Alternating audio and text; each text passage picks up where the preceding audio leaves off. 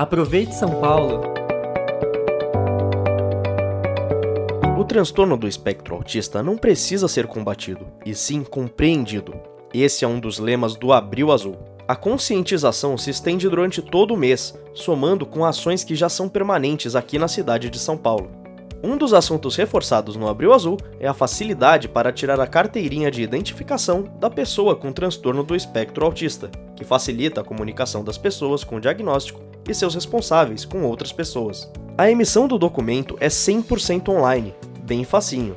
Tem mais informações no prefeitura.sp.gov.br. Você também já deve ter visto por aí os ônibus adesivados com as mensagens de conscientização.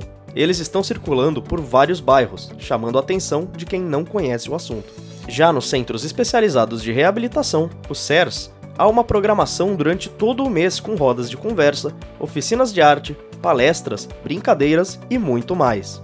Também rolou um evento incrível com crianças e jovens na Neoquímica Arena, casa do Corinthians, com torcedores do clube que fazem parte do espectro. Desde dezembro de 2022, a Secretaria Municipal de Saúde oferece uma linha de cuidados direcionada especialmente para pessoas com TEA, articulando áreas essenciais para uma vida com qualidade, como educação, cultura e esporte, além de uma mesma diretriz em todos os equipamentos de saúde.